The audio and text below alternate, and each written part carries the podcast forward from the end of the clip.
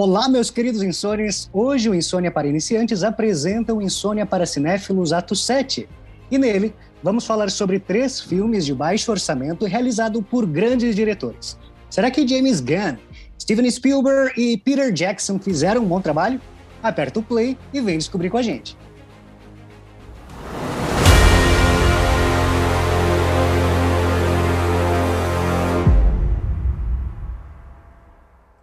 E aí, meu povo? Ai, ai, né?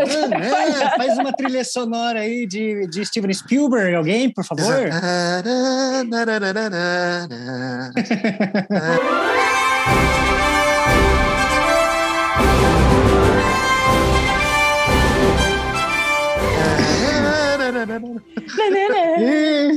Olha, gente, até um povo muito bom aqui para fazer trilha sonora. É, oh, meu Deus Inclusive, é muito fácil, né? Todo, todas as trilhas sonoras do Spielberg foi, foi o John Williams que fez. Então, e todas as músicas de John Williams são muito, são muito marcantes, né?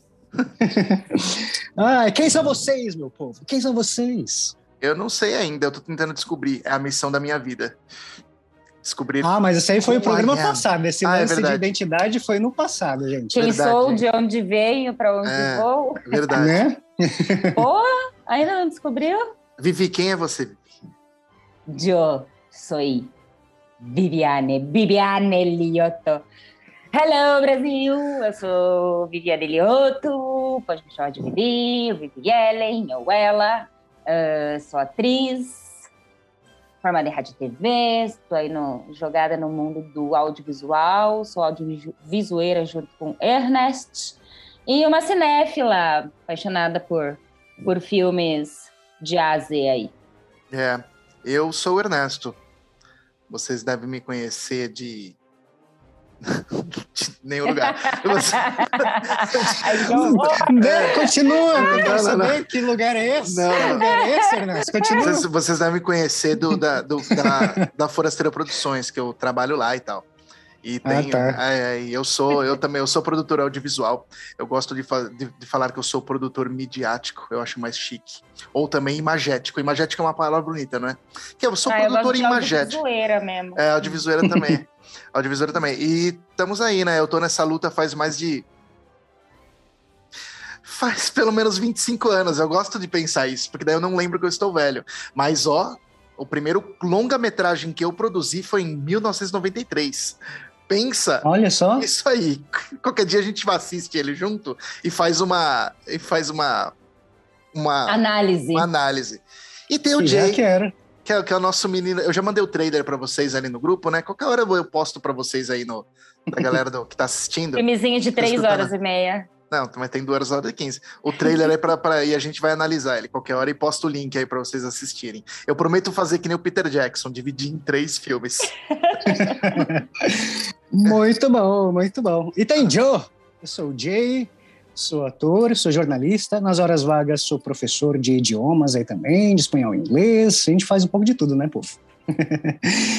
e já que hoje a gente vai falar aí de grandes diretores, filmes de baixo orçamento, começo eu. Então, posso começar? Pode, você vai. Ah, já se ofereceu.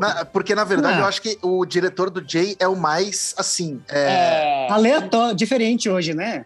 Não, não sei. Não. O filme é o mais diferente. Porque... O filme é o mais diferente. Não, o filme é o mais diferente. Mas, mas o diretor, o diretor não. O diretor, inclusive, eu acho que, tipo, se você pensar na cultura pop do. do é, é, ele e o George Lucas. Bem. É, Sim, exatamente. Total, total. Então você pensa total. que o, o, diretor mais importante para a cultura pop dos anos 70 até hoje é o Steven Spielberg. E o George é. Lucas ali, tá bom, Coppola, Cipans, sei lá.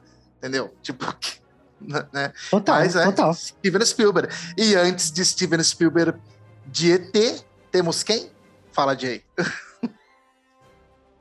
temos esse filme maravilhoso que eu vou falar agora para vocês. Vou falar aqui sobre nosso querido Steven Spielberg, que com certeza é um dos diretores que o Ernesto mais gosta e Vivi Allen deve adorar também, né, pessoal?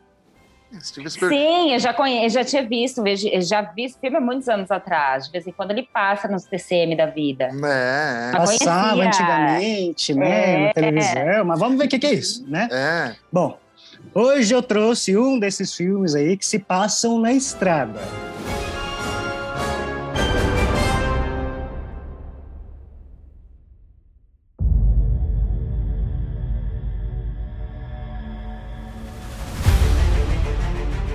Quem curte esse estilo aí conhece várias outras histórias que têm essa ambientação aí como o Massacre da Serra Elétrica de 1974, A Morte Pé de Carona aí de 1986, Olhos Famintos de 2001, por exemplo, mas hoje não é terror.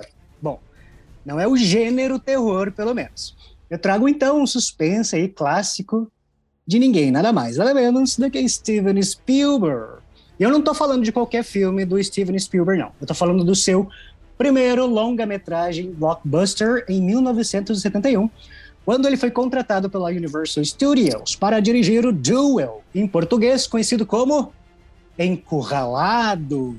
Quem nunca ouviu uma piadinha com esse nome quando era criança, adolescente, é. né? Naquelas adivinhações de filmes. É. Ah, ele caiu no cinema. pedra. Caiu no cinema de bunda. Ficou com o quê, né? Ai, meu Deus do céu.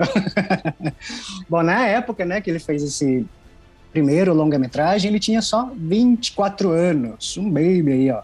Formado pela Universidade Estadual da Califórnia, após ele não ter conseguido ingressar em suas outras opções de estudo, ele já tinha no currículo curtas-metragens e teve a sua inserção na TV dirigindo episódios de séries. E um desses episódios, intitulado Murder by the Book, ou Um Crime Quase Perfeito aqui no Brasil, da série Columbo, também em 71, chamou a atenção dos executivos da Universal Studios e assim ele recebeu o convite. E o filme, que surgiu aí inicialmente para TV no canal ABC, foi trabalhado para ser distribuído para os cinemas internacionais, o que alçaria o seu nome mundialmente. E o que, que é, né? Sobre o que, que é o filme Encurralado. É um filme com um roteiro relativamente simples, com um orçamento baixo de 450 mil dólares, gravado em apenas 13 dias. Ernesto, o que, que, você acha, assim, o rapaz fazer um filme Não, rapidão, assim? Nessa época aí era, é bizarro. É, faz, dá pra fazer um paralelo, assim. Steven Spielberg e Francis Ford Coppola, nessa época eu tô falando, tá? Com o Apocalipse Sinal. Entendeu? Tipo, gravar em 13 dias e o, quantos anos ele demorou pra, pra, pra, pra Sinal? Nem lembro Nossa. direito. Acho que três. Três anos. E, mas nessa época não era comum, não. Ainda mais que era trabalho de película, era super complexo. Né? Já falar que, tipo, pra gravar, tipo, às vezes um minuto de filme levava, tipo, um dia, dois entendeu? Sim, então era e ter um complexo. resultado assim é muito é. louco, né? Porque Sim. 13 dias, tem, tem alguns filmes que a gente vê, que a gente até pesquisa e vê 5 dias. Tem filme que você percebe que ele foi feito, tipo, em hum. pouco tempo, só pelo, pela produção. Hoje, né? hoje dá mais. Hoje você vê que os, esses filmes, até os blockbusters é, que tem pós, a pós-produção é maior, eles gravam em em 20 dias, 25 dias de fotografia principal, que eles falam, né? Aí gravamos em fotografia principal, acabou. Enquanto 20 dias. Aí eles ficam meses em pós-produção. Mas hoje é possível, porque advento digital e tudo mais. Naquela época era tudo analógico e mecânico, né? Olha, tá vendo? Um salve aí para esse, essa pessoa que consegue fazer em tão pouco tempo. Naquela época. A gente tá falando de 1970 e pouco, né? Uhum. E esse filme ele conta a história do nosso protagonista, o David Mann, interpretado por Dennis Weaver, que acorda com o pé esquerdo e não sabe que vai ser um dos precursores de um GTA level easy quando decide sair de casa, né? Então a trama começa em primeira pessoa, com um carro saindo da garagem, mostrando então uma casa de classe média. O carro passa pela cidade e entra na estrada do deserto de uh, que fica no sudoeste ali dos Estados Unidos.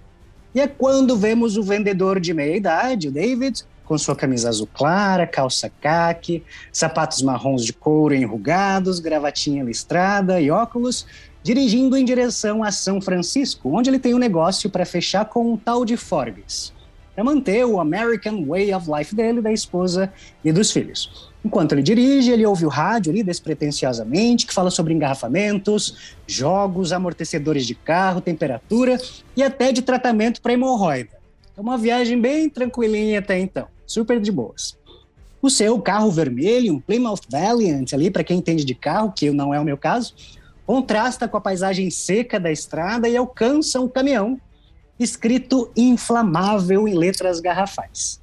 Ele faz a ultrapassagem desse caminhão, que parece não gostar muito disso, e a partir daí começa um duelo medieval.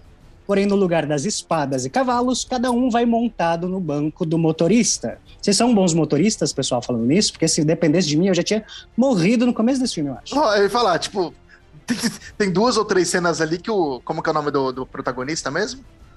O, David. O David, ele dá umas derrapadas que ele encosta no morro, assim, ó. Ah! Vai dormindo, né? Puta vida, bicho. Que ali não, não ia durar tipo um minuto, ia ter um minuto de filme.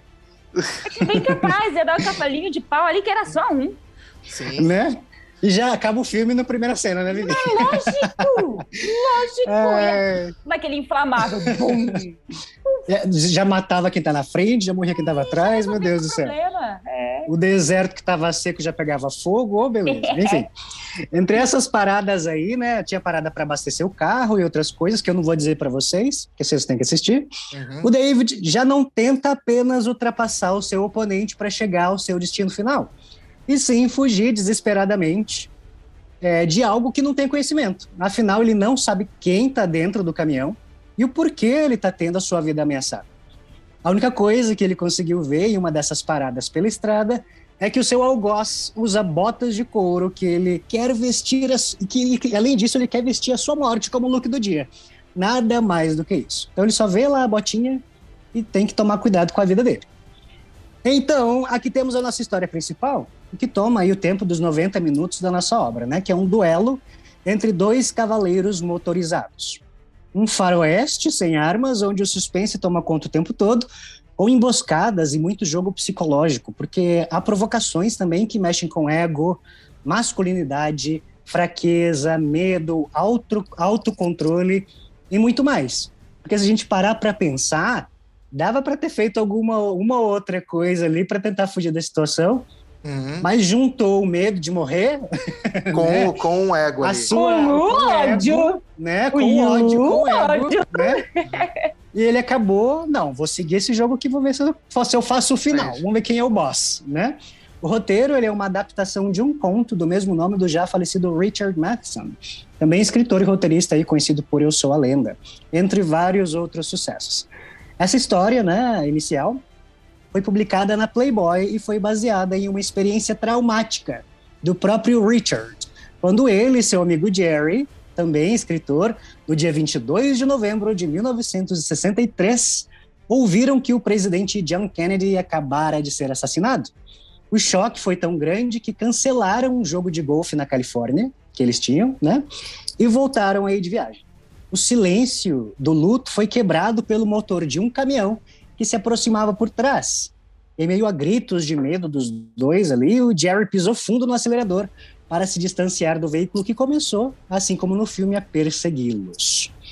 A fotografia, né, os jogos de câmera e as músicas que entram na hora certa para ajudar na tensão dos acontecimentos, eles contribuem para alçar o filme a um status de clássico que precisa ser visto e que apesar de às vezes parecer lento ou talvez até repetitivo pela simplicidade do roteiro, e por se passar ali sempre no mesmo lugar, na maioria das vezes, merece uma atenção pela análise do trabalho de um jovem Spielberg que conseguiu fazer é, um trabalho tão grandioso com poucos recursos.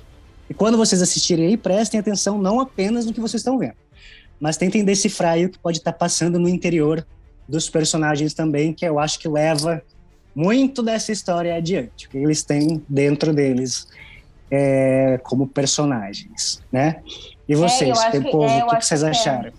E eu acho que isso de, de, de, da gente prestar atenção no que acontece dentro dos personagens, o Spielberg faz muito bem com a câmera, né? Uhum. Ele, ele consegue te mostrar sem mostrar. Ele consegue te contar sem falar.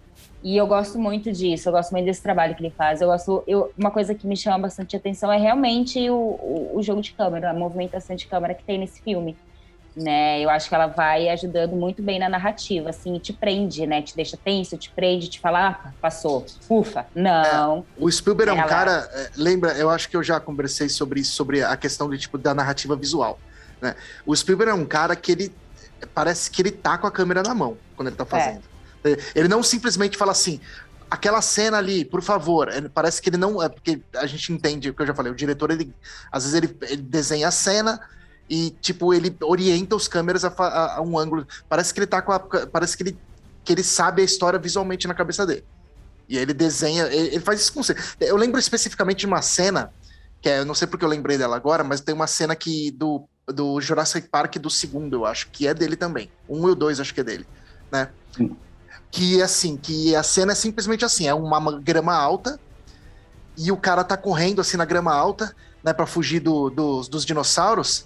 Aí de repente ele para, aí a câmera sobe, e aí você vê o desenho dos dinossauros passando por debaixo da grama, assim, cercando o cara, que forma uma imagem maravilhosa. Então, cara, o Spielberg, ele tem uma sensibilidade absurda para fazer essas coisas de, de, de conversar com a, fazer a imagem conversar com você. É bizarro.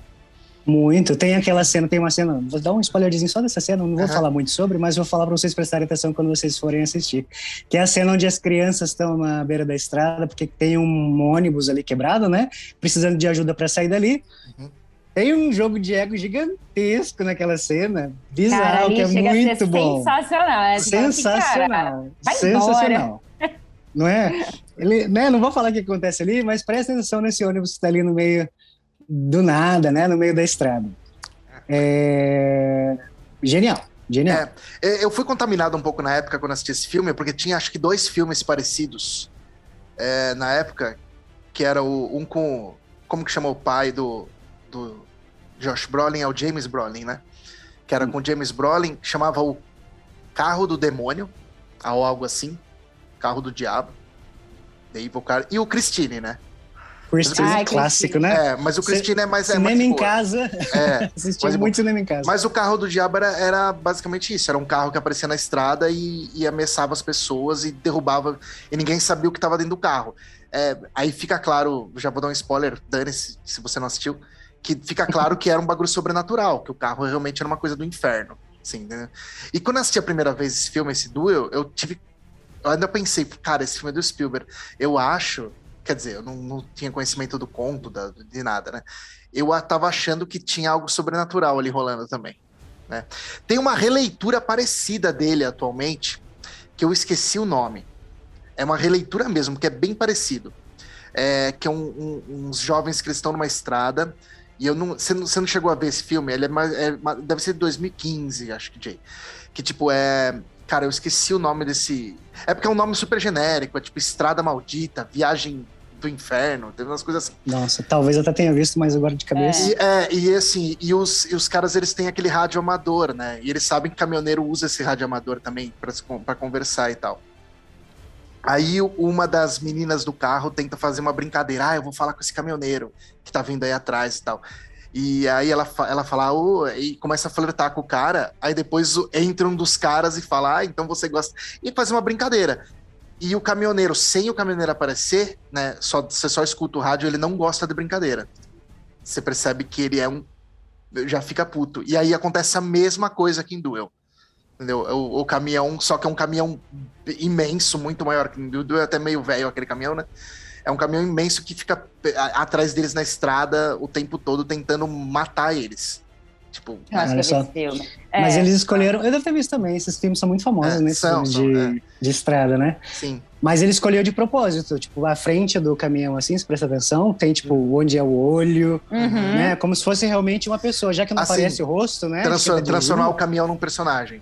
Sim, Exatamente. ele consegue, né? Exatamente. né? Tem cenas que o caminhão tá paradinho, aí só como se abrisse os olhos. Sim. É, e os movimentos dele, né? Porque, é, tipo, ele é. ultrapassa o caminhão, ultrapassa o caminhão, é um ultrapassando o outro a todo momento, né? é. E aí, do nada, ele tá lá na frente, de novo, faz a volta, parece uma pessoa, né? É. Te rodeando é. ali.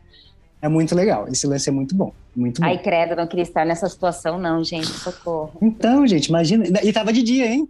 De dia. Né? Tava de dia. Imagina de, de noite. Solzão, de, tranquilo ali, para ser uma viagem super tranquila, fechar um negócio, né? Sim, fechar um negócio fechar o negócio. Engraçado que depois, o, o se você perceber assim, o, o, o, Spielberg, depois desse filme, tem, tem o, um, o mais. Depois ele fez Tubarão, né? Não foi exatamente depois, eu acho. Foi em 76 que ele fez Tubarão, foi?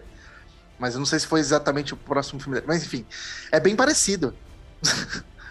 se vocês perceberem assim que tipo a perseguição, a, né? a dinâmica, a dinâmica do filme é bem parecida, é bem parecida. É, a diferença é que é tipo assim, é homem versus criatura. Ali temos o, o cara contra a criatura caminhão. E aí no tubarão tem homem versus tubarão. Entendeu? Só que o tubarão, Sim. que também é. é um personagem tudo mais, é a mesma coisa, né? O tubarão é e tudo mais. Então o Spielberg tem. É, depois aí depois ele, ele quis brincar de, de ET, né? E tudo mais. Vai saber, né? Mas fica bom, mas fica bom, mas fica bom, fica bom, acho que fica bom. Acho que não, bom. ele, mas ele mas é o muito, lance do duelo é bem é legal, né? O lance é. do duelo em si, porque começa como um duelo. Depois a gente, vocês vão ver o que vai acontecendo, né? Mas o lance principal é de um duelo.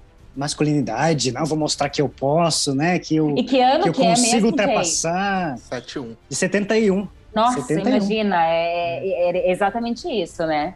Na época que. É temporal, né? É... Você come, começa a assistir assim, classicão. Onde você lembra, Ernesto, a primeira vez que você viu?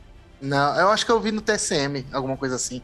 Na década é. de 90, quando eu tinha aqueles canais, quando era a cabo mesmo, a DirecTV, né? Eu acho que eu vi a primeira vez foi nesse daí. E eu lembro que eu fiquei chocado quando eu soube que era do Spielberg no final. Eu porque eu só soube no final, né? Tipo, tem aquelas letras, aquelas letras bem kit, né? Escrito, Sim. né? Spielberg, Spielberg. É uma... Falando em letra, tem um filme aí que tem umas letras desse jeito, que aparecem bastante Ai, também. que sensacional! não que tem? Sensacional, seu Já vamos dar, já vamos, né, pegar o um engate ali do carro e já vamos mandar esse outro, então? Já, já vamos. Bora! Né? Que, que filme que tem, então? Conta aí, quem que é de vocês dois?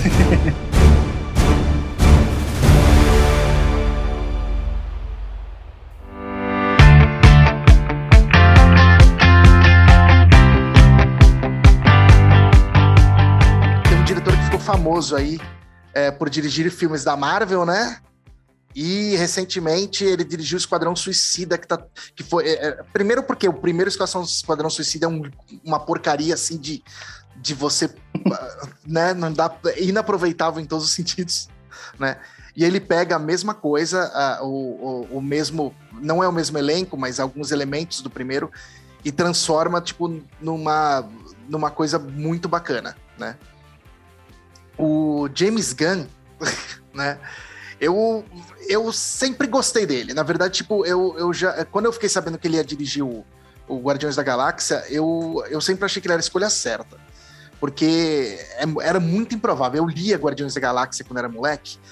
Porque, assim, Guardiões da Galáxia era um, é um quadrinhos da Marvel, né? Em que a equipe consiste em seres bizarros. Um deles, inclusive, era um guaxinim que tinha uma metralhadora na mão. Então, tipo, você fica pensando, isso não vai dar certo nunca em filme, gente. Isso daí vai ficar ridículo num nível. Só é dos, um dos personagens mais legais que tem. Exatamente, entendeu? Aí ele pega, né? Aí deram na mão do James Gunn. Eu falei assim: eu acho que deram na mão do cara certo, porque é ele que vai conseguir fazer isso aí. E deu certo mesmo. Acho que Guardiões da Galáxia, na minha opinião, é um, os dois, né? Tanto são os melhores filmes da Marvel, aí, justamente por ser muito improvável. Né? Tem personagens improváveis, é, situações improváveis e tudo mais. Né? E ele dirigiu esse filme antes, que chama Super. Né? É, antes ele já tinha dirigido um que eu sempre esqueço é, o nome, Invasores de, é um tipo Invasores de Corpos, eu esqueço o nome do filme. Mas é basicamente isso, são uns vermes que, que entram no corpo das pessoas e dominam elas. Né? O Super é um filme muito peculiar. E ele e, e por acaso é um filme de super-herói também. Né? Então, tipo, ele tava prevendo o futuro dele aí. É, ele, ele é basicamente um anti-Kick-Ass. É, eu acho que foi mais ou menos na mesma época que saiu o Kick-Ass.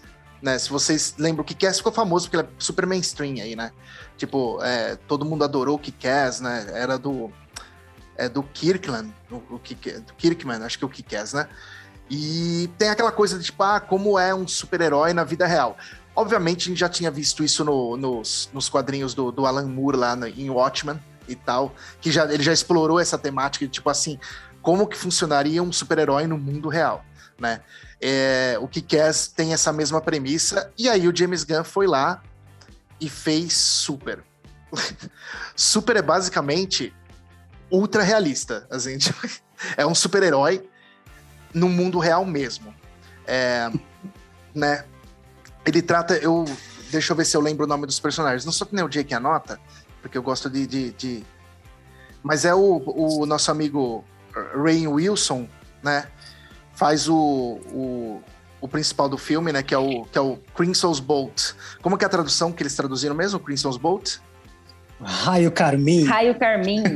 Raio Carmim, exatamente. Raio Carmim. É. Um nome super possível para ser um, um, Lógico. Um Avenger aí, ó. É, o raio, entra o Raio, raio Carmim os Avengers. Exatamente. Não, eu tinha notado Raio Camarim. Raio Camarim. É. É um ator. Ah, é porque eu tava, eu, tava, eu tava tentando lembrar que o nome dele é super comum, é Frank o nome dele, né? Dele é é Frank. É, ah, é, personagem, é, é, tem, ele tem a, a, a, coisa do tipo, ele ser. Ele era gordinho, né? Ele era zoado na escola. Então ele era super depressivo, aquela coisa de sou fracassado e tal. E de repente a Liv Tyler presta atenção nele. Liv Tyler. Vocês entenderam? Sarah. Né? Então, uhum. Liv Tyler, presta atenção nele. Ele acha que Deus colocou aquilo na vida dele. Ele tem uma coisa muito com o catolicismo, tá? É importante isso aí. É bem. É, ele tem uma coisa com o catolicismo, então ele acha que, que, que, Deus que colocou isso na vida dele, que é Deus deu, deu de presente por ele ter sofrido tanto, deu de presente a Liv Tyler para ele que faz que casa com ele e tudo mais. Mas assim, fica claro, você percebe que fica claro em alguns pontos ali que é meio que uma conveniência para ela, porque ela ela vê ele como um cara que centrado, vamos dizer assim, que, que, uhum. que ancora a vida dela mas não é bem assim. E tudo muda quando aparece o Kevin Bacon. Kevin Bacon é um cara super interessante. Né?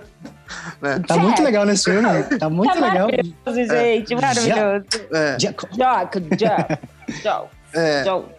É, como que é o nome dele? Joke, como que é? Joke, joke, jokes. É. Eles chamam de joke, joke, ou joke, é alguma coisa assim, mas é, é Jax. Jax. É Jax, é Jax mas chama é de joke. É. Jax. Ele é um, ele é um tipo de um, de um traficante, um cara da, influenciar, um cara da, da, influência do crime ali, né?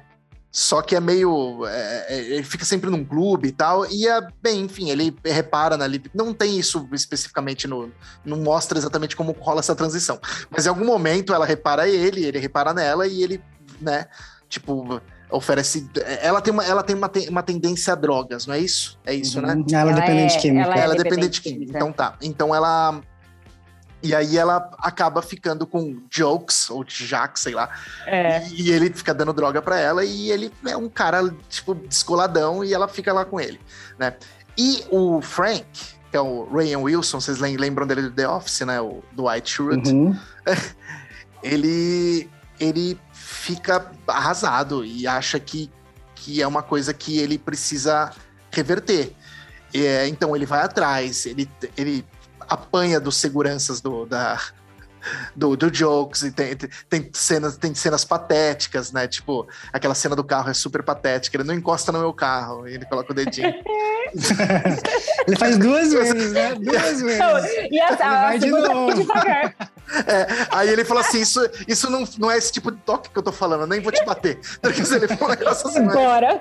Não é nem esse tipo de toque que eu tô falando, nem vou te bater. Ele falou assim, Eu jurava que na terceira ele ia pular em cima do carro, é, coisa. É, enfim, mas enfim. Não, então, não. o time cômico desse filme é muito bom, que é um, uma, uma comicidade meio, meio gore, assim, com, com e tudo mais.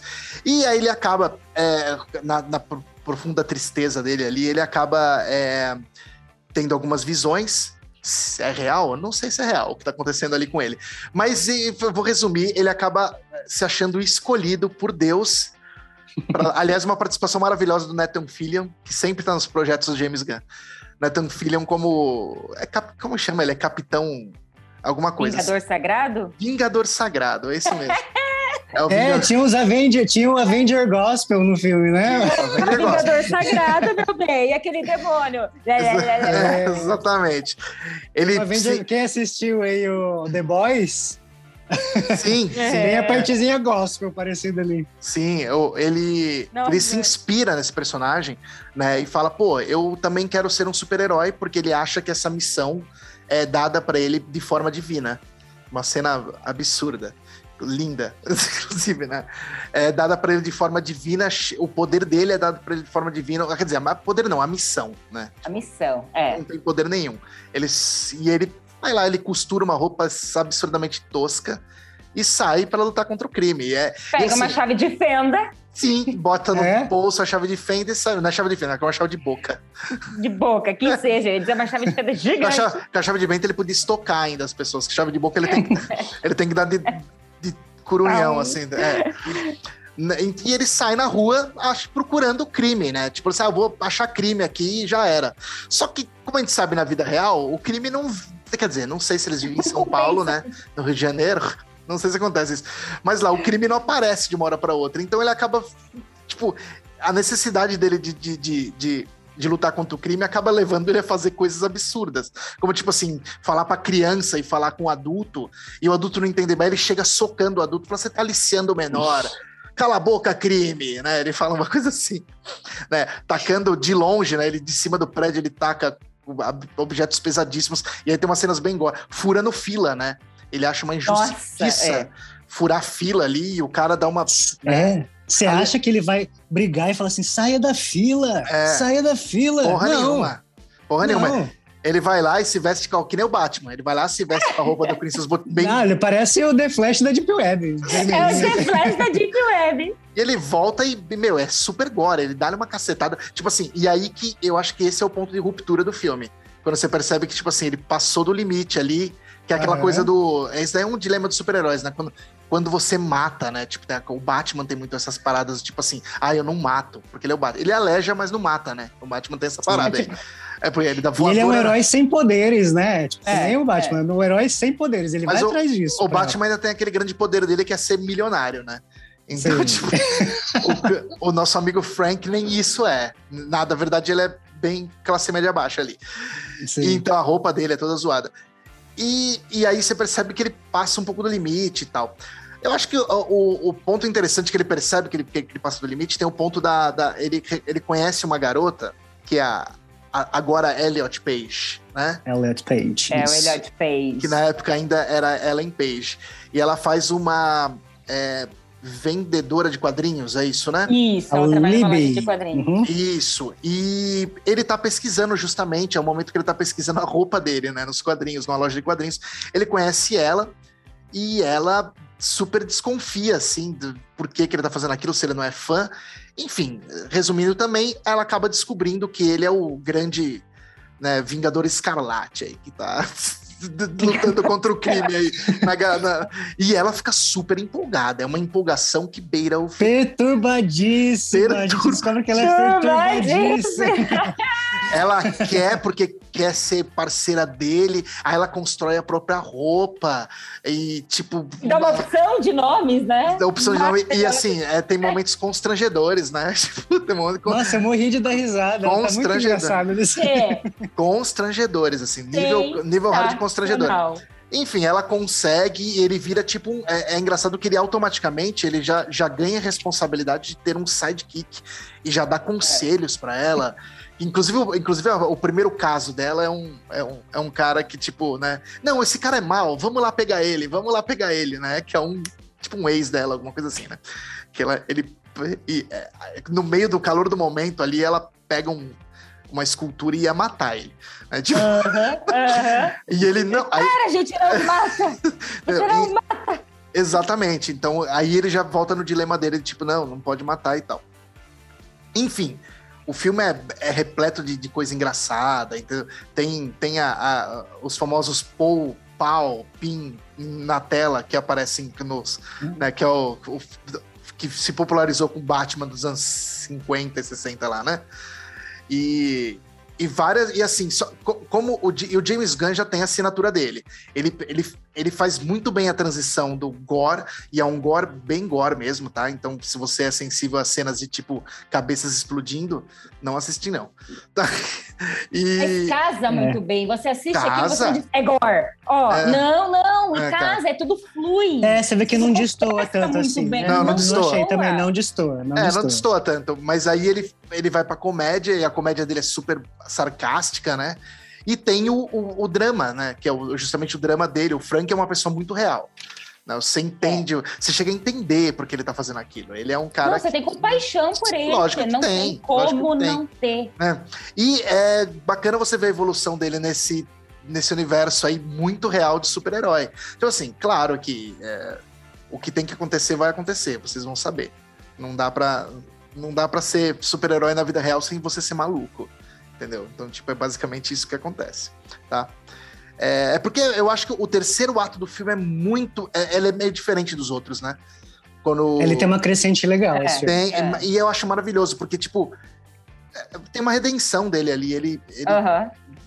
Vamos dizer Também, assim, né? Depois de. É, e é, Depois de ele ter feito algumas coisas. É bonitinho, mas, cara, o Ele filme... cai em si, né, eu acho. Cai, cai em si, mas mesmo assim tem uma redenção, porque ele vamos dizer que ele cumpre os objetivos que ele gostaria de cumprir. Ele, Na verdade, é exatamente isso. Ele, ele consegue. Cumpre a missão dele. É, é ele cumpre a missão dele. E é bem legal. Assim, todos eles estão muito bons no filme. Né? O James Gunn ele consegue tirar. Eu já tinha falado isso, acho que não, tinha falado em off, só pro Jay, que ele pega uns atores que não são tão atores e ele tira umas coisas dessas pessoas. Tipo, o... nesse filme, particularmente, não tem nenhum desses caras, mas é, se vocês, quando vocês assistirem Esquadrão Suicida, tinha o John Cena no Esquadrão Suicida. O que, que esse cara era? Lutador de MMA, de luta livre, né? Daquela WWE. Cara, ele não era um. Nunca vi ele como um ator. E, cara, ele tá, tipo, engraçadíssimo no filme, como o Dave Bautista no, no Guardiões da Galáxia. Guardiões da Galáxia 2, ali tem umas cenas do Dave Bautista que eu passei mal de rir entendeu? Que a menina vai encostar nele, ele uh, finge vômito. Muito tipo, bom. tipo, Fiquei com muita dó dela. finge vômito pra falar que não, porque eu não quero que ela. Uh, que, que ele nojo comete, de você. Ele, ele é. comete muitos sincericídios, né? Aquele sim, personagem. Entendeu? Então o James Gunn ele tem a mãe. Eu acho que tipo, ele consegue extrair isso do, do, das pessoas. E nesse filme ele extrai de todos eles da Elliot Page provavelmente foi isso. Ele extraiu ali dela uma coisa que eu nunca vi em nenhum outro filme ela fazer essas coisas, não. não é, então, nesse filme ela tá muito carismática, né? Tá muito, muito, muito legal. Muito. É carismática Ele, e, né, e, e, perturbadora, porque até a risada dela chega a um nível estridente. Sim, o Satanás. Sim. Entendeu? É, é, juro. tá perturbador. Não é que está perto de ser. Está é porque assim, ó, a gente achava que ela só curtia, porque ela trabalhava num lugar onde vendia ah, os quadrinhos, etc, né? Mas quando ela se vê que ela pode fazer, porque ela vira o menina raio lá, pessoal. É, não é um qualquer, ela, ela vira a menina raio. É, a, personagem. É, com a roupinha vira... dela lá, verdinha e amarela. Brasil, olha, agora que eu pensei, cor do Brasil. Verdade. cor do Brasil. É, mas enfim, ela se encontra. É uma felicidade. Sim. Nossa, o... perturbador. né, foi, foi um filme também de, de, de, baixo orçamento dele, é um filme praticamente indie. Eu lembro que passou passou em festivais só. Eu, eu lembro de ter assistido, se eu não me engano, no Festival Internacional de São Paulo, na época. Então não é um filme que foi para grande circuito, mas tem na Amazon Prime. Chama Super apenas. Super é super divertido de assistir, super gostoso de assistir. É bem legal. E o James Gunn já mostrando aí a que veio, né? A ah, que ah, com veio. certeza. A que veio. Porque ele, ele realmente. Por isso que eu digo, quando ele foi escolhido para ser Guardiões da Galáxia, para dirigir Guardiões, eu fiquei super ansioso. Eu falei, ah, eu acho que vai vir coisa boa aí. Claro que eu imaginei que não ia ter agora. que é a única coisa que não tem no Guardiões, porque não dá para ter, né? Tipo, pá, é da Disney, etc. Entendeu? Não dá para ter um gore. Mas. Sim. Mas acho que muita coisa agora que entrou no catálogo da Disney, que vai entrar, eles vão. Vai ter uma coisa diferente ali, porque é a Disney, né? Algumas coisas não vão ser como Sim. eram, não, acho. Não, não. Não, inclusive tem a questão do Deadpool, né? Que foi pra Disney. Então, é, então é. essa que é o medo, porque não, não, a graça eles, dele tá na loucura, né? Eles já resolveram isso, vai ter um uh, vai ter o Disney Band, né, que chama Disney Bundle, que é Disney hum. Plus, que é juvenil, infanto juvenil, e o Hulu, onde vai ter conteúdo mais adulto. Então, Deadpool será redirecionado para, o, é. para o Hulu. É. Ah. Então, provavelmente vai ser isso. Mas, enfim, o James Gunn aí. Ele seria um bom diretor para Deadpool também. Acho que seria Seria. A gente adora Deadpool. seria, ia ser divertido, ia ser divertido. É. Porque às vezes a gente, a gente, assiste os filmes, né? A gente não pensa na importância que tem da direção para os atores, assim, né? Exato. Muito. Aí, inclusive, às vezes a gente acha que o ator tá ruim, mas era uma proposta do diretor, e vice-versa. Às vezes o ator é. não tá bom, mas às vezes é da proposta do diretor. Como né? um caso aqui. Então, esse casamento falei, é muito importante, né? Como casamento um caso, é muito importante. Um caso polêmico aqui que eu sempre digo do Napoleão Dynamite, mas tudo bem. mas o Napoleão ah, sim. Aqui, esse. o Napoleão, eu queria ver. Eu queria, o Napoleão é um que ia virar um, um vingador desses aí. Nossa, Bem do tipo certeza. do raio Carmim. Exatamente. Bem exatamente. do tipo do raio Carmim. Ele Ia tem. Ser um raio lilás. É, é, é. é. o, o Napoleon Dynamite é, é, realmente o estilo, né? De quem viraria esses. Mas é, é isso, eu acho que vocês têm que assistir, porque super é, mostra ali a, o início também do James Gunn. Não é o primeiro filme dele, mas já mostra aí a, o, o, quanto ele vai fazer. E também foi, tem um baixo orçamento ali, apesar de ter atores. Provavelmente foi tudo gasto com os atores. Mas, tipo, porque, tipo, é, porque o, o, tem o quem tem Kevin Spacey, ou Kevin Spacey, Kevin Bacon, Kevin Bacon o Ray Wilson, que estava em alta por causa do The Office, inclusive. e a Elliot Page. Acho que esses tem mais alguém famoso? Ah, é Liv Tyler. Ou Elliot Page. Ou Elliot, isso. É, ou Elliot Page. Ou Elliot Page. E Sim. é a Liv Taylor. É, mas é Liv Tyler, né? Tyler, Taylor. Tyler. todo mundo, Bruno, todo mundo. É. Tá tudo mas, bem. É, mas, você falou é... de orçamento aí, né? Acho que ele teve o quê? 2,5 milhões só é, é, de dólares, né? É que a gente fala em 2 milhões. Meu Deus, 2 milhões! A gente vai no crescente do mais caro. O da Vivi, por incrível que pareça, vai ser o mais caro. Olha só. Por incrível, por é verdade. Que pareça, vai ser mais caro. é que a meu eles gastaram tudo no item só. Pois é. Mas, é. mas eu aconselho que assistam muito, porque é um filme muito legal e você vai ver que tem direção ali, tem é, é, cara, é um filme muito bacana. Tem tudo, muito encaixadinho. Eu assisti muito várias legal vezes. Mesmo, eu, assisti várias, eu, eu também, gostei pra é. caramba, achei Sim. muito bom. Ele, ele, tem mania de usar os mesmos atores também, ele gosta de usar sempre o irmão dele, tá em todos os filmes, né? Se vocês repararem, o, o é Ryan Gunn, acho que é o nome do, do, irmão dele. Ele tá no Guardiões da Galáxia, ele tá no Esquadrão Suicida, ele aparece duas vezes no Esquadrão Suicida, inclusive, né? Ele é o, o, o Weasel e um outro personagem. Ele tá. Ele tá aí também. E tem aquele outro que ele gosta muito, que é o Michael Hooker. Michael Hooker também tá em todos os filmes do, do James Gunn. Inclusive, o Michael Hooker tem um filme de terror muito bom com ele, que é o, o Portrait of a Serial Killer. Henry, Portrait of Serial Killer, que acho que é da década de 70. É o Michael hum. Hooker se, se, se tá muito bem como nesse filme aí. Então, mas o James Gunn tá aí. E vamos ver aí. Esquadrão Suicida, agora vai vir o Guardiões da Galáxia 3 acho que ele vai ter sucesso aí, hein? Vamos ver. Eu assim, acho tá também. uma crescente muito legal. Muito sim, legal. Sim, E sim. se vocês acharam, né? O Ernesto falou aí que esse filme ah, tinha gore. Deixa eu, se deixa... vocês ah, assistiram e achar eu, que tem... Eu, eu ah, só tá. estava pensando nisso. Ah, tá. o Ernesto falava de gore, eu lembrava. Então... Aliás, a Vivi, a Vivi ele toda seja de sangue. É, essa curiosidade interessante, o James Gunn chegou a ser demitido do Guardiões da Galáxia 3, né? por ter feito uma piada. É, ele fez uma piada no, no Twitter em. Não vi, o que é que ele falou? Cara, ele fez uma. Cara, ele fez uma piada nem é pesada, mas é um pouco. Vamos pensar assim, entendeu? Tem, é, é, piada bem do James Gunn. Ele fez uma piada no Twitter, se eu não me engano, em 2010, antes ele ser contra. Na época que ele estava dirigindo esses filmes aí. Ele fez é, alguma, alguma piada sobre AIDS. Ele falou que se rir é o melhor remédio vamos encher os, o, o, o, quarto do aidético de palhaço, algo nesse nível, entendeu? Tipo assim, que foi inocente, mas ao mesmo tempo eh, mexe com uma, com uma... E a Disney chegou a demitir ele, sim, falou, não, a gente não gosta, mas era uma atitude que ele tinha tomado... Ah, mas foi você Foi, até achou... olhei aqui, ó. Como que é a é, piada? Qual que é a piada? Tipo, a gargalhada, tipo, a risada, a gargalhada é o melhor, melhor remédio. É por isso que eu rio de pessoas com AIDS. Tinha que uh, ser é, massacrado tá... mesmo, né? Ah, tá bom, então. Bem, bem feito, né? Bem feito, tomando cu. É, entendi. Gente, com todo respeito. Não, mas então, ele pediu desculpa. Ele pediu desculpa por isso e foi uma piada que ele fez muito lá atrás. Tipo, cavaram isso, entendeu? E Sim. eu acho que ele nem tinha feito nenhum filme ainda, ou tinha, sei lá, se ele tinha ou não. E aí a Disney acabou recontratando ele, porque, assim.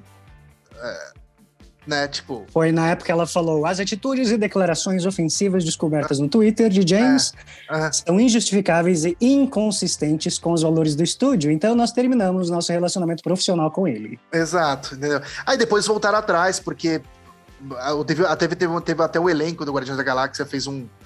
É, fez uma pressão falando que nenhum ia voltar se o James Gunn não dirigisse, entendeu? Teve uma uma pressão uhum. aí. O David Batista é muito amigo dele. Falou que não voltaria a ser o Drax se ele não fosse. Aí a gente achou, ah, a Disney vai se ferrar, troca, troca o cara. Não, a Disney voltou atrás e recontratou o James Gunn. Na verdade, é, o que me passa a impressão é que o James Gunn é um cara muito legal. Entendeu? E essa piada realmente uhum. escapou, sabe? Quando você faz aquela piada num momento que, ai, que piada legal, pai, solta a piada. Então, eu acho que escapou. Mas ele deve ser um cara muito legal, sim. O pessoal gosta muito dele. E ele é um diretor competente. Então a Disney acho que falou: beleza, vamos apagar o passado dele e seguimos, segue para frente aí. Né? Não repita, né? Não repita. Não repita, exatamente. E é isso aí, Vivi. Agora, falando de gore, né? Falando de agora, é. ninguém mais. Vocês perceberam ninguém... que a Vivi tá sempre suja de sangue. Coitada da Vivi, gente. Pelo amor de Deus. É, gente. Uma coisa... Sempre, sempre. É impre, até que quando que eu isso, não né? quero. Né? Que que é até isso? quando não é uma que escolha minha. Aqui é até quando né? não é. E sabe o que é engraçado? tipo, agora Outra crescente também. Na verdade, o James Gunn não tem nenhum, nenhum Oscar, né? O Steven Spielberg tem quantos Oscars, Jay? Você tem acesso aí a... a, a tipo assim, ver. filmes dele, né? Não ele, ele em si, porque daí contaria só como diretor, né? E daí ele igualaria o Peter Jackson. Eu, se eu não me engano, o Peter Jackson tem muito mais Oscars que o Steven Spielberg, o que é muito bizarro. Porque se compara o nível dos primeiros filmes de cada um, sabe? É surreal. Mas é. tu sabe, bom, já dando spoiler, né, meu querido diretor? Nosso querido diretor é Peter Jackson.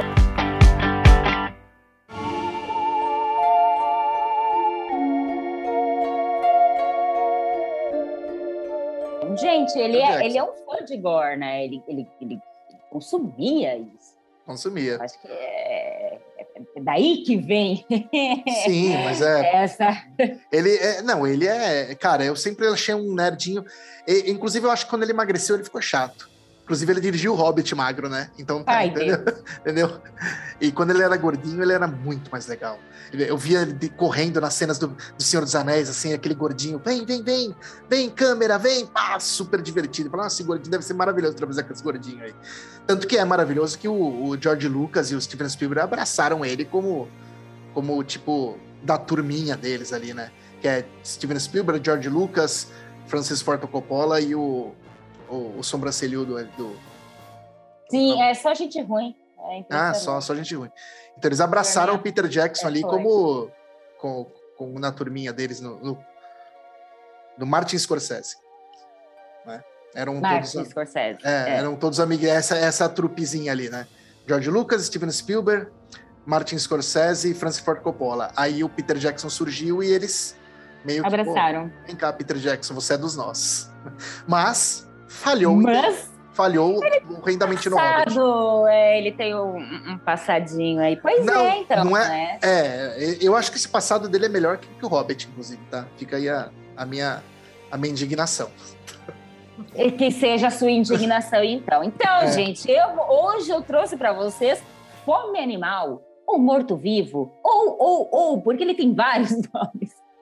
Mas você vai encontrar como Fome Animal que é um filme de 90, 1992, aí como a gente está falando do nosso querido Peter Jackson, também conhecido pelas, pelos clássicos, a saga do Senhor dos Anéis, o Hobbit, que Ernesto tanto odeia, e King Kong, né, além de outras várias produções. Mas Fome Animal vem antes de tudo isso. E é um tiquinho diferente. Ele é um filme trash, gore, de terror, de comédia, muito gore, tipo, muito, muito. Muito, muito gore. e não é o primeiro filme desse estilo de Peter, Peter Jackson. Antes de Fama Animal, ele já havia dirigido Náusea Total, ou PTSD. É, meu, fala o plot desse filme, que o plot desse filme é muito bom, do Náusea Total. É muito Ai, bom. Bem capaz. Isso foi em 80. Eu não vou falar plot nenhum, não vou falar nem do Fome Animal. deixa, deixa eu falar o plot do Náusea Total, qual que é. Meu, é muito legal. É uma rede de fast food alienígena que tem como prato principal a carne humana. Então eles vêm pra Terra para coletar a carne humana para vender na rede de fast food deles. Porra, gente. Peter Jackson, gênio. Fala do Fome e Animal. Meet the Feebles, meet, meet the, é Meet the Feebles que fala? Que é um trash musical de 89. Tu sabe, tu chegou a, não, Meet a conhecer esse não. produto? É porque não chegou a ser lançado aqui no Brasil. Eu fiquei não. curiosa. Gente, é um trash musical. Deve ser incrível. mas, Quero ver. Né? Tipo, mas, mas tem... algumas Será que é uma é, coisa meio, meio que Rock Horror Picture Show, assim? Né? Ah, pois com é, sangue de braços saindo.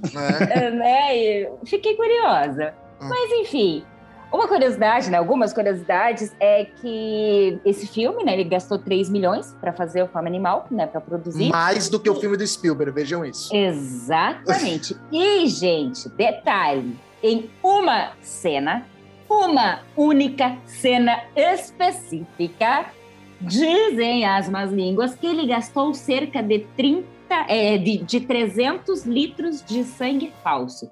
300 litros de sangue para uma cena. Então vocês já estão sentindo daí o que, o, o que espera, né? E ele também fez uma ponta como ator. Ele é o assistente do agente funerário. Olha só que incrível.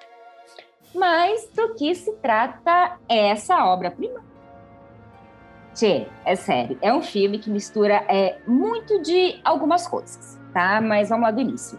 Tudo começa quando um cientista maluco que trabalha num zoológico na Nova Zelândia vai até a ilha do Crânio, ao sul de Sumatra, para roubar um macaco-rato da Sumatra. Posso falar uma referência rapidinha aí? Que ilha que é? Como chama essa ilha? Ahá! a ilha do crânio. Ilha do crânio? School é. Island? School Island seria? School... Onde vive o King Kong? Exatamente. Peter Jackson Não, é, é maravilhoso.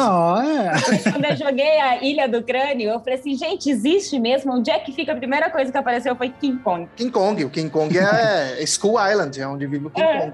Exatamente. É, Peter Jackson já, já bebendo das fontes aí. Uhum. Mas é, ó, é a Ilha do Crânio ao sul de, da Sumatra, de Sumatra. Senhor amado. Mas ele vai para lá para quê? Para roubar um macaco-rato da Sumatra. Esse nome é maravilhoso. Gente, um quem não vai para lá para roubar rato? um macaco-rato, né? Um macaco, exatamente. E ele consegue, né? E detalhe, o cara consegue com a ajuda ali de, dos guias locais, só que, obviamente, que isso não dá muito certo, porque o cientista é atacado por esse animal, que é, digamos que um tanto exótico, né? Fofinho, né? aí, né? Vai, fofinho. Ele é lindo, ele é bem fofinho, muito bem feito. Muito bem feito. Impressionante. Mas, enfim, o cientista é atacado, a galera ali em volta de desespero, e na infeliz tentativa de salvar a vida do pobre coitado, o que, que eles fazem? Eles começam a cortar partes do, do corpo. Então, viram que mordeu a mão, corta a mão. Viram que mordeu o braço, corta o braço. Mas aí, de repente, percebe que ele tá com arranha no rosto. E aí você já sabe o que acontece, né? Brain dead. É, era, era uma vez um cientista, mas os guias ali bem espertos, em troca de uma graninha, eles que, que eles fazem? Eles mandam este animal para Nova Zelândia, né? Eles cumprem com o objetivo do cientista. E pronto, o filme começa. E agora que o filme começou, nós conhecemos a mais doce das criaturas, Paquita Sanchez, que é interpretada por Diana Penhalver, e ela é uma garota latina que vive ali com o pai, com a avó, trabalha no mercadinho da família. E ela é apaixonada por um rapaz chamado Roger, que não quer nada com ela.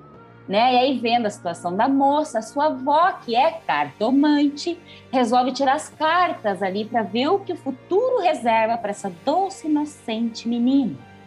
E as cartas avisam que um novo amor chegará. E será um amor para a vida toda e ela vai saber quem é através de um símbolo, uma estrela e uma lua. E que isso vai acontecer muito rápido. E não é que a mulher acerta em cheio. Não, mas é em cheio mesmo, porque assim, cerca de alguns minutinhos depois, o amor aparece. Mas não, não deu cinco minutos. E ele se chama Lionel Cosgrove, o nosso herói, que é interpretado por Timothy Baum, e ele é um cara ali, meio desajeitado, né? Todo quietão, um galã no estilo Rafael Portugal de Chapinha, que vive com a mãe. Rafael Portugal de Chapinha. Nossa, ele é muito parecido com o Rafael Portugal, só que é. ele tem um chapinha nos cabelos lisos. Não tinha pensado nisso. Nossa, gente, ele é igual o Rafael Portugal. Só que ele tem chapinha. Enfim, né? Ele vive ali com a mãe, nananã, e como não passa de mágica, os dois se apaixonam. E se você não acredita em amor à primeira vista, porque você ainda não viu a troca de olhares sedutores aí entre os dois namorados. Mas a mãe de Lionel, Vera Cosgrove, é uma mulher possessiva, superprotetora, ciumenta e muito mandona. Então, quando ela descobre que o filho está indo ali encontrar com uma outra mulher, que ele tá, vai ter um encontro, o que, que ela faz? Ela segue o casal. E tá parecendo novela mexicana, né? Mas não é. E é agora que o bicho pega de verdade. Porque adivinha para onde eles vão? Pro zoológico. E adivinha quem tá lá no zoológico? Nosso bizarro macaco rato da Sumatra. E Apelidado. Ele, ele, é um Muppet do inferno, né? Tipo... É. e o que, que o Muppet do inferno faz? Ataca o demo, quer dizer, ataca a Dona Vera numa cena que de tão surreal, gente, chega a ser engraçada, porque ele ataca a véia e a véia vai lá e mata o bicho na sapatada. Na sapatada. Sim. Mas eu, sapatada. eu queria é, pontuar que o macaco rato da Sumatra é feito em stop motion, tá, gente? Gente, muito feio. É maravilhoso. Ele é feito em stop sério. motion, em stop motion. Esse destoa. Eu falei que o outro não destoava. Esse dá uma destoada. é uma leve destoada. Mas é combina com, com a proposta do filme. Não, orna, tudo orna nesse filme. Tudo orna, inclusive o amor romântico ah. dos mas, enfim, Dona Vera é atacada pelo tal do macaco-rato, gente. E, obviamente, começa a passar muito mal, né? Mas muito mal mesmo. Ela vai apodrecendo viva. Tipo, a pele descolando, a orelha caindo. E aí nós temos uma cena que, gente, tchê, haja estômago. Vocês viram, né? Essa cena é muito famosa. Essa cena é muito famosa. A cena do creme de leite. É muito famosa. Porque tem várias, né? E a cena ali do creme de leite, ó, que era para ser um pudim, que é um creme de leite, é a primeira de muitas. Mas tem que ter estômago de verdade. Eu tenho certeza que quando a galera assistir, eles vão lembrar da gente, porque... Ah. Não comam, não comam vendo esse filme. não comam vendo esse filme, porque não é fácil. E essa ou, cena é só ou a primeira. comam, né? Ou comam, depende do que vocês têm aí. De Ai, Deus. Ai, Ernesto Deus. sempre traz Ai. a bizarrice, meu Deus. Ai, Deus, isso, gente, que é só o show começando, porque realmente a partir daí é que o show começa o Lionel percebe que o que está acontecendo com a mãe dele não é normal, né? Que vai muito além ali de uma simples infecção. Tchê, a velha tá apodrecendo, né? E aí ela fica super agressiva. Começa a atacar, atacar ele, ataca a namorada, ataca a enfermeira, ela tá muito agressiva. E aí o que que ele faz? Ele começa a protegê-la, esconde a mãe. Ele finge que é ali que tá tudo bem e para proteger a mãe ele esconde ela no porão. Até que finalmente a véia foge, some, é dada como morta. Enfim, é o, o Pararauê que acontece ali e tem funeral e tudo. A véia está morta. Vamos enterrá-la. Mucho. Muerta, pero no mucho. Muerta, pero no mucho. Exatamente isso. Eis que Lionel já tá ligado ali no que tá acontecendo e esconde o corpo da mãe no porão de casa. Agora não é mais a mãe, agora é o corpo. Ele rouba o corpo e esconde no porão de casa. E o desastre tá instalado. Porque sim, a mulher volta e ela volta como um zumbi e sai atacando o povo pela cidade toda. Então temos a véia sumida e mais uma cidade cheia de zumbi. E aí veio para mim uma das cenas mais sensacionais do filme, que é num combate ali no cemitério Tchê, a gente vê o padre lutando um kung fu contra um zumbi como ninguém. E ele ainda Eu diz... adorei essa cena. É, vai, vai, vai, Ernesto. Como é que é? Eu tô... Ernesto, nossa, gente, o Ernesto, se vocês não sabem, bichinho luta, viu? Ele, ele luta com Tem até sticker de WhatsApp dele dando golpes, inclusive. É, tá certo. Não, é, é, é, que a cena é maravilhosa. Que ele fala assim, ele chega e fala: o que tá acontecendo aqui? Aí ele já pula na voadora e fala: I kick ass for the Lord. é maravilhoso. É muito bom. Muito bom. Genial. Pra mim, essa é a melhor cena do filme. Isso requer, isso requer, uma intervenção divina, ele fala, né? Isso, uh, isso requer uma intervenção divina. Mas tadinho, não se dá muito bem, né? É. Ou se dá, enfim, né?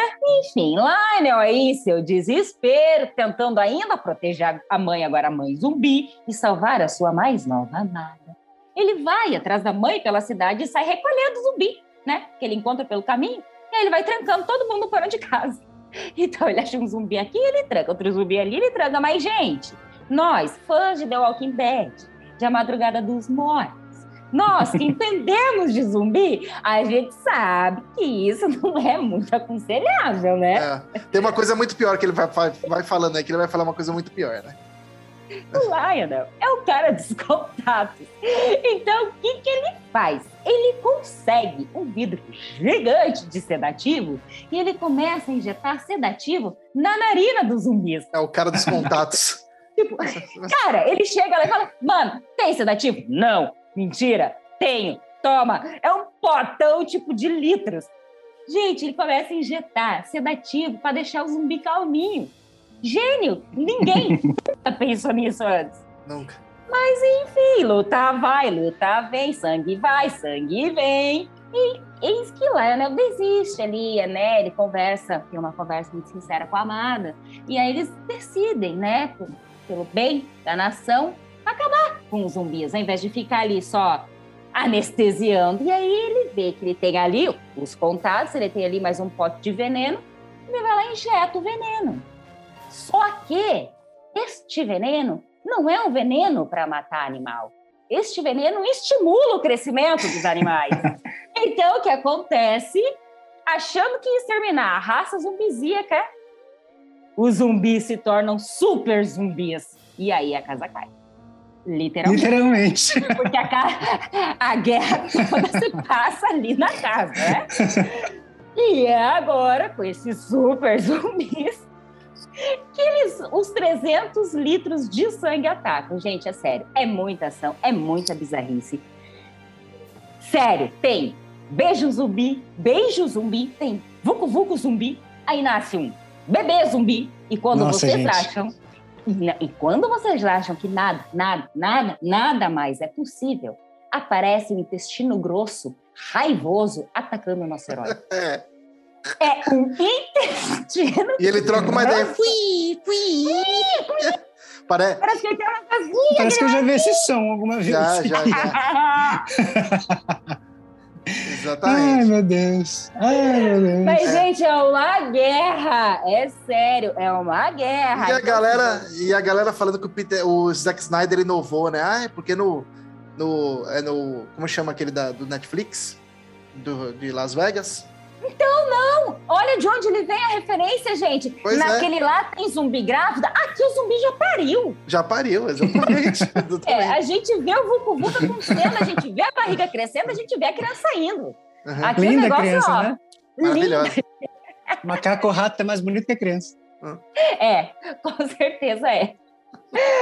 Mas então, gente, se você é fã de filme trash, daqueles com muito sangue, mesmo, muito, vísceras, pus, desmembramentos, vômitos, pedaços de corpo voando por toda parte, com um toque grande, bem, bem grande de humor negro e muita bizarrice, fome animal é um prato cheio.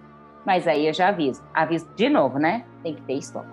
Tem, tem, tem que ter, ter mesmo. Mas a, a, e para quem assistiu O Senhor dos Anéis, só assistiu O Senhor dos Anéis, não ligou muito pro diretor, quis assistir O Senhor dos Anéis, entender da onde vem ou o diretor, assiste, assiste Fome Animal.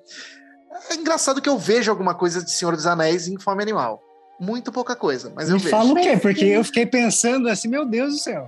A primeira... Imagina Legolas ali, todo arregaçando, ah, ali de tarde, toda arrebentada. Vamos ver, ó. A primeira cena... Os hobbits zumbis. É, a primeira cena é a cena do, do Macaco Rato da Sumatra. Eles estão pegando essa. Aquela cena lá é, é, o mesmo lugar onde ele gravaram a Senda dos Mortos, Senhor dos Anéis, né? Tá. Tem uma coisa que o Peter Jackson faz que é o jogo de câmera, tipo, é, zoom no rosto, essas coisas assim, que você vê muito isso nesse filme já. Muito isso no, no filme. E ele tem mania de girar a câmera, assim, quando ele dá zoom. Enfim, você vê uma, uma a direção dele ali, mas, tipo, realmente. Tipo, não sei. É muito diferente, é muito desconexo. É muito diferente. Muito, é muito é, diferente. Gente, é, é, esse aqui acho que é aquele tipo de filme que quanto pior, melhor, né? É, sim. sim. É, ele devia estar encaixado no nosso episódio lá dos, dos filmes. Trash! Vingador pensei, Tóxico, eu pensei, Assassino. Eu pensei, mas esse, esse é um pouco mais mainstream, eu acho até. Por causa do Peter Jackson. É. Se não fosse. Não, e você. Uh. Saiu no Brasil, passou já em, em na TV aqui no Brasil. Como eu disse, a primeira vez que eu vi esse filme foi no naquela sessão trash do, da Band. Entendeu? E, e passava, assim.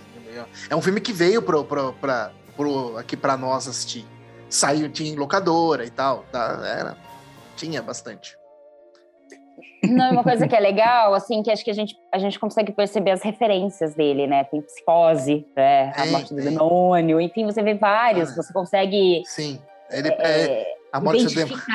A morte do demônio, exatamente. Que é outra também. Se bem que o Sam Raimi não mudou muito, é engraçado isso, né? Você pega assim, a nossa, qual o último filme do Sam Raimi? Eu nem lembro qual foi o último. Não foi o Me to Hell, né? Não, não foi o último. Não sei. É, não também sei. não sei. Mas se você pega o primeiro dele, que é o. É, é esse A Morte do Demônio. A Morte do Demônio. É, né? O, e, de, e pega o último dele, você vai ver que o estilo de direção é praticamente o mesmo.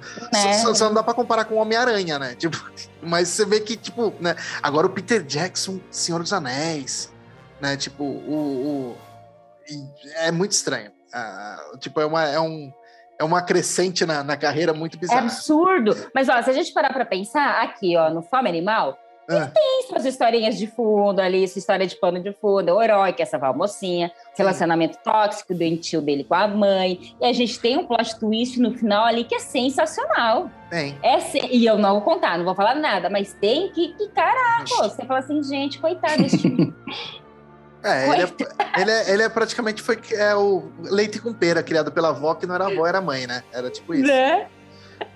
Eu acho que tinha que soltar a. Como que chama? A menina Raio dentro desse filme, porque ela ia se divertir. Nossa, ela ia se divertir muito. Ela ia pegar o cortador grande. É, mas, é, mas esses três filmes de hoje são. É, os três filmes eu gosto. Gosto bastante, não tem nenhum que eu Você tinha me perguntado, você tinha me perguntado aí, Ernesto, do, do Steven Spielberg, dos prêmios, é, né? Ó, é. Ele ganhou em 1993, hum. melhor diretor e melhor filme pela lista de Schindler. Então são dois. Em 98, dois melhor diretor com o resgate do Soldado Ryan. Ah, então ele ganhou só três Oscars, é isso? Pouco, né? É pouco. Compara com o Peter Jackson. O que é muito estranho. É que o Peter Jackson. Tem um nome ali, né? Ele se, ele se sustenta no nome. é? Sim, claro. Tanto que, tanto que o Peter Jackson fala que ele é fã do Steven Spielberg, mas ele não tem como ser, né? O Peter Jackson é, é, ali foi criado, né? Steven Spielberg. Enfim. Mas é que a gente sabe também que muitos tipos de filme não vão pro Oscar por conta ah, de um é. monte de coisas, né? Não aceitam um monte de estilos é. de filmes, enfim. Enfim. Não, mas é que a gente. E Senhor dos Anéis até hoje é muito estranho o número de Oscars que ganhou, né? Tipo, é uma coisa que não é. é isso que tá, a gente tá discutindo até antes aqui, como o Peter Jackson chegou a Senhor dos Anéis, né? Geralmente as pessoas. Ah, Bom, é, tu deu uma aula aqui muito legal. Conte, é, porque não, porque ele não chegou, ele lutou é. para dirigir Senhor dos Anéis, foi diferente. Ele quis dirigir Senhor dos Anéis. Ele, é, é ele e a Fran Walsh, que é a, a, esposa dele, eles falam: a gente quer fazer um filme de, de, de fantasia, tipo, a gente não vai fazer outro se não for Senhor dos Anéis. Né? Isso que. Aí teve uma briga absurda, ele levou em vários, várias, é, vários estúdios e tal, e só a New Line que parece que, que conseguiu aí uma uma graninha e deu para ele e ele conseguiu fazer. E se você percebeu, a equipe técnica do, do, do Fome Animal é a mesma equipe técnica do Senhor dos Anéis, tá? Então, fica aí, maquiagem. Melhor filme, então, melhor é? diretor, melhor ah. roteiro. Ganhou, não, ao todo, o, se pegar a trilogia toda, acho que foi quase 20 Oscars. Mas o último filme, que é O Retorno do Rei, ganhou nove. Só três filmes na história do cinema ganharam nove filmes, nove Oscars, que é o Ben-Hur, o Titanic e o, e o, e o Senhor dos Anéis o Retorno do Rei. Só esses três. Tá? Então, tipo assim, é uma, é uma coisa bizarra, assim. E é, um, e é um filme que não é americano. Ele, assim, a priori não é americano. Ele não foi feito em Hollywood. Ele é um filme neozelandês com grana de filme de, de, de, estúdio de Hollywood, né? Foi isso que aconteceu. Ele falou: não, eu vou gravar tudo na Nova Zelândia, eu tenho tudo lá. Eu vou gravar lá. Aí ele pegou a grana do estúdio e gravou lá. Também não tinha lugar melhor para ele gravar, né? Então, por favor. Nova Zelândia era... Mas é muito estranho, tipo, é, é ele... É, estranho não, é, é uma ascensão muito interessante, né? Tipo, Sim. essa coisa do, do fome animal, náusea total. Senhor, Senhor dos Anéis. Senhor dos Anéis. Senhor ele está experimentando, cara. É. Nós fomos experimentos. É, tá, é, exatamente. Ah, eu queria Gente. fazer. Eu queria ter 3 milhões para ficar experimentando também. Pra experimentar, né? É. Eu também. Eu, ah, eu consigo ver Ernesto fazendo um filme que junta tudo. Ele faz o super-herói que, né? O anti-herói, que é um zumbi, que inclusive o, anti, o super-herói é um zumbi. Total faria isso. Tudo. Total faria isso. Só que, só que né? não, não, não me arrisco, não. Mas total faria. É, mas total faria. Com artes marciais. Ai, gente. Se faria. Total. Imagina. Ai, meu Deus. Muito Eu acho, gente, que hoje foi muito bom, hein? Foi. Gente, o que, que vocês fariam Muito no apocalipse bom. zumbi? Vocês já sabem, assim, vocês já têm as mãos para se proteger? Querida. Ou comido de primeira? Não, ah. querida. Não, primeiro que é assim, a gente sabe, todo mundo já assistiu é, zumbi como que é Zumbilândia, né? Zumbilândia. Então sabe que o primeiro é cardio, né? Então aí pesa um pouquinho. Se você não tiver, se você não quiser, tiver cardio, você é o primeiro a morrer. Que é o gordinho. Os gordinhos morrem primeiro, a gente sabe disso. Hum. Né? Mas Apocalipse Zumbi eu sei de cor, inclusive, tipo, eu jogo muito jogo, né? De, de, de, de sobrevivência zumbi, então eu, pff, querida, eu seria o cara que vai lutar. É a primeira Ai, coisa que, que bom, eu consegui... Eu também, já comprei as espadas, eu já é, tô treinando. A primeira coisa que eu ia pegar ia ser uma besta, uma besta, ia atirar na cabeça dos zumbis e tal. Só que eu fico um pouco preocupado se for aqueles zumbis Zack Snyder, né? Porque o Zack Snyder... Ele não, é, ali eu também me preocupo um pouco. Que ali, ali me preocupa um meu, pouco. O zumbi do Zack Snyder manda um Kung Fu, né? E aí fica complicado. Ali, não, não, não. Ah, mas você luta, né, Ernesto? Você perdeu não, o seu Não, mas ali é, os caras são rápidos, né? É, é outra coisa ali, né? É zumbi. É. Zumbi. É, eles pensam. Outra categoria. Eles, é outra categoria. São a, gente, ali, a gente pode fazer qualquer um filme. Um, um, só de zumbis. Só de zumbis, mas filmes desconhecidos, que tem milhões, milhões e milhões tem e milhões. milhões. Então é, dá pra pegar por exemplo, vários. Fome aí. Animal. Uh. Fome Animal, que agora já é conhecido por. Mas tem o Zumbi 1, Zumbi 2, Zumbi 2 da Europa, Zumbi 2 dos Estados Unidos, são filmes diferentes. É, Zumbi, entendeu? Tem Dawn of the Dead, Shaun, Shaun of the Dead. Tá, é. tem um monte de filme de zumbi. Tem os zumbis do é. Lúcio Fulci, que tem até um tubarão zumbi no filme. Nossa assim Senhora! É, é. Então, tem, tem, muita coisa, gente, mas eu já estou preparado, já sei até como proteger a Luna Maria, já pensei toda minha estratégia. Luna Maria é a cachorrinha dela, tá, gente? Ah, é minha filha, Luna Maria. Ah. Tá aqui dormindo. até ela já, já sei como salvar. Não, como já tem, não, posso, não, não, posso revelar, vai que tu vira um zumbi. Ah, entendi. vai que tu vira um zumbi pensante. Ninguém é. sabe. um zumbi pensante. É que segundo o Zack Snyder isso é possível, né? Enfim. É possível, é possível, é possível. Beleza? Então é isso, Jay que, que você tem alguma coisa para falar sobre, sobre o fome animal? Não, mais nada, né? gente, né? Porque fome animal. Mais nada. Eu acho que eu ia morrer, porque vocês são muito mais versados em zumbizadas do que eu. Mas. Mas às vezes. Mas muito doido, muito legal. Então eu ia morrer. Morrer rapidinho. Eu ia morrer, porque, né? Sacanagem, você vê que eu, eu tô num ambiente tóxico aqui nesse momento. Mas enfim, assistam. Os três filmes são muito geniais, né? Muito é, legais. Não, gente, cada um no é, seu. Cada um no seu estilinho ali. O, é por, o, né? o, é, o Fome Animal é, é, é, por sua conta em risco. Fique bem claro isso. Sim.